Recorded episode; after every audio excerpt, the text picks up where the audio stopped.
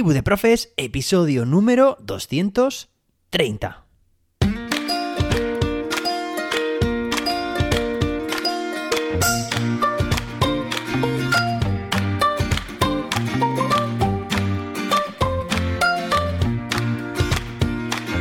Hoy es viernes, día 2 de diciembre de 2022.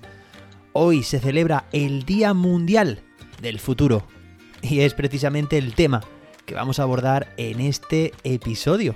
Así que quédate conmigo, que despedimos la semana hablando del futuro. Pero antes de nada, me gustaría recordarte que todavía están disponibles los descuentos para que puedas matricularte en mis cursos online para docentes. Ya sabes, entra en cursos.jose-david.com y allí los encontrarás. Curso para crear tu propio podcast, ¡Ey! que tiene una duración, su acceso de dos meses.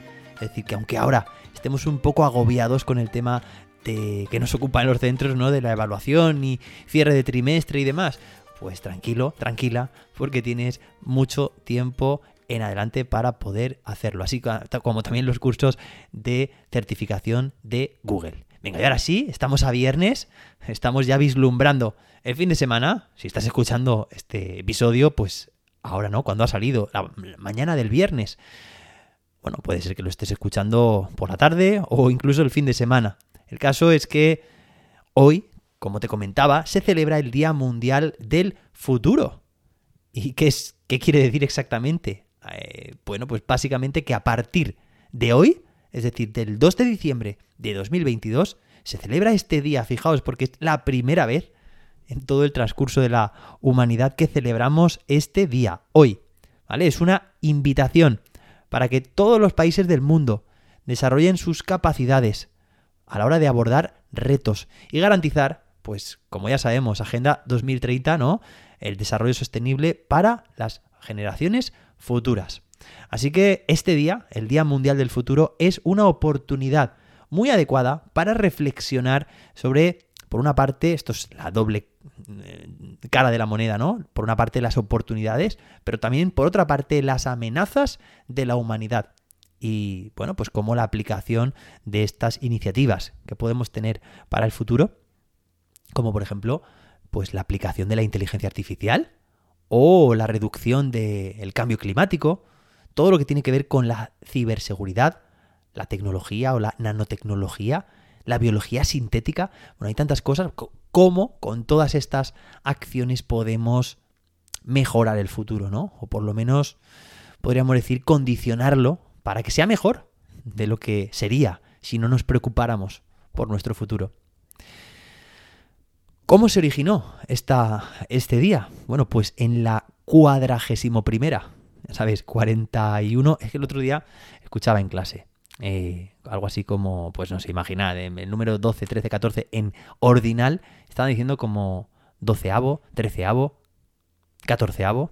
Claro, evidentemente eso llegó a mis oídos y dije, hey, cuando se trata de posiciones, de orden, de número ordinal, pues es mejor decir, por ejemplo, es que este fallo es común ¿eh? en los medios de comunicación, incluso también, pues hablar de décimo primero, décimo segundo, décimo tercero o tercera, incluso también un décimo, duodécimo.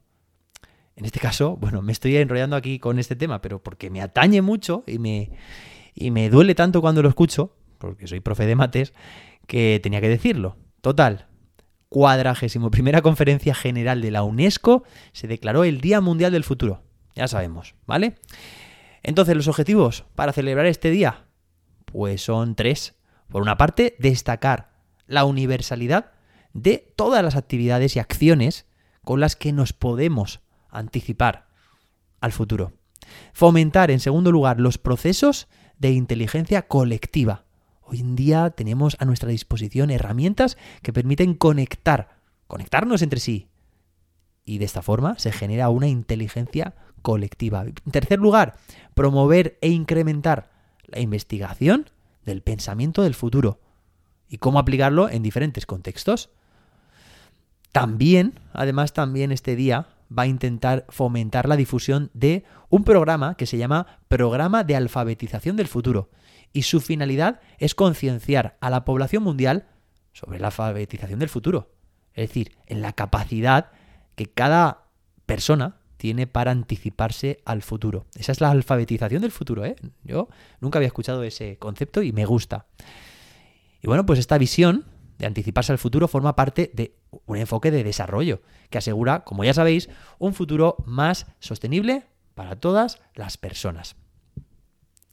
Bueno, decir también que hay asociaciones como la APF, que es la Asociación Futurista de Profesionales, perdón, la Asociación de, Futuristas Profesionales, bueno, también tiene sus siglas en inglés y su, y su palabra, dice, es una comunidad global fundada en el año 2002, hace 20 años, conformada por profesionales futuristas, dedicada a promover la bueno, pues una visión estratégica, ¿vale? Que nos permita tanto a las empresas como a los gobiernos y en general a cualquier organización, pues promover este, este futuro, pues adecuado, ¿no? Este futuro eh, halagüeño, que podríamos decir.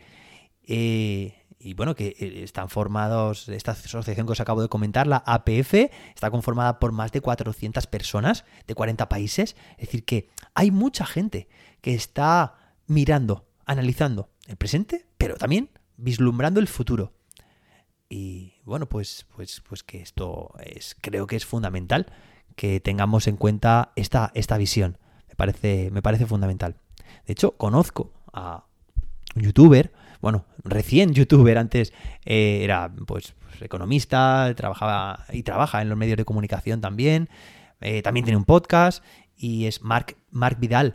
Y Mark Vidal, lo podéis encontrar, pues eh, pronostica, no, no, al estilo de Nostradamus, sino, bueno, pues con, con hechos fehacientes, con datos, con, con cifras, con, con gráficos, vislumbra el futuro ¿vale? No es que sea, eh, ya digo, ni rapel ni tenga una bola de cristal, pero lo que hace es precisamente eh, hacer una valoración, un balance de la situación actual y cómo puede repercutir en el futuro. Oye, y tiene muchos, muchos casos de, de éxito, de, de grandes aciertos que ha tenido que, había pronosticado con mucha antelación y en su canal de YouTube, bueno, pues promueve también muchas veces el, conocer mejor el presente, conocer mejor el resto de países y sobre todo pues está enfocado en concienciar sobre la, la economía, sobre la sociedad en general y sobre cómo nos están ocultando también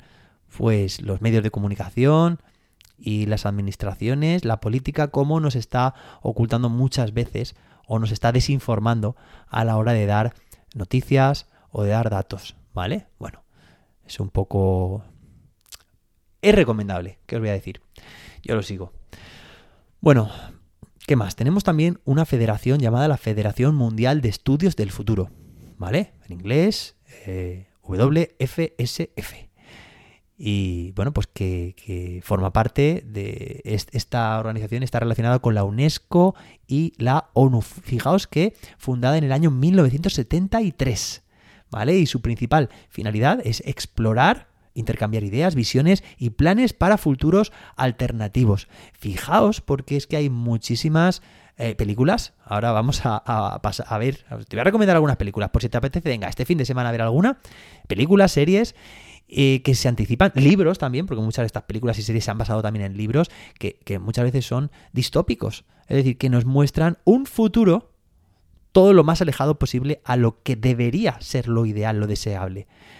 Eh, son futuros, pues casi siempre negativos, por supuesto, y que a nadie le gustaría que llegáramos a este, hasta esa situación.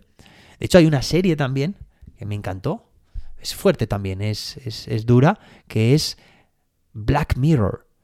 ¿Vale? Y la puedes encontrar, son, no son muchos capítulos, además creo que tres capítulos por temporada, cada capítulo está eh, llevado a cabo por un director diferente, pero el hilo conductor de toda la serie es que vislumbran, todos ellos muestran un futuro distópico, como te estoy diciendo, cómo la tecnología llevada al último extremo puede ser completamente antihumana, completamente con consecuencias devastadoras bueno, pues te animo que si no lo has visto y tienes tripas para soportar lo que ahí se cuece, pues que le eches un vistazo a Black Mirror, no recomendada seguro para menores de 18 años. Y bueno, películas, pues, pues, ¿qué te voy a contar yo? Si soy un fan de eh, la trilogía de Regreso al Futuro, ya lo sabéis, eh, también está Terminator. Y hay otras también, yo no he visto todas estas, ni mucho menos, pero oye, pues ya que están aquí, me apetece ver algunas. Está La familia, perdón, La familia del futuro, la película del año 2007. Eh, luego hay una que me han recomendado muchísimas veces y todavía no lo he visto, del año 2017, se llama Ghost, Ghost in the Shell, ¿vale? Que tiene una traducción en español aquí en España de Vigilante del Futuro, año 2017. Eh, Proyecto Géminis, del año 2019. Y bueno, hay muchas más, ¿vale? El Vengador del Futuro del año 1990. Y te voy a decir también, mira, esta me llama la atención, que además es del año pasado, que es Zona 414. ¿Vale? Bueno, pues te dejo ahí esa recomendación. Y, y nada, y que, que, estamos ya en el futuro. O sea, hemos empezado el episodio hace 11 minutos, ¿no? Ahora mismo. Y ya, hemos viajado en el futuro. El, el futuro es una dirección hacia la que vamos constantemente y no podemos parar. El futuro tiene muchos nombres. Para los débiles es lo inalcanzable. Para los temerosos es lo desconocido. Y para los valientes es la oportunidad. Esta es una frase de Víctor Hugo con la que me gustaría acabar este episodio. Veamos el futuro como una oportunidad.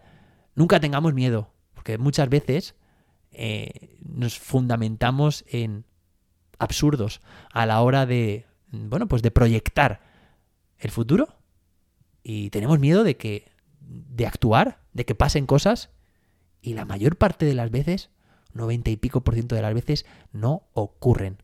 Seamos positivos, tengamos una mente abierta y veamos el futuro como muchas oportunidades.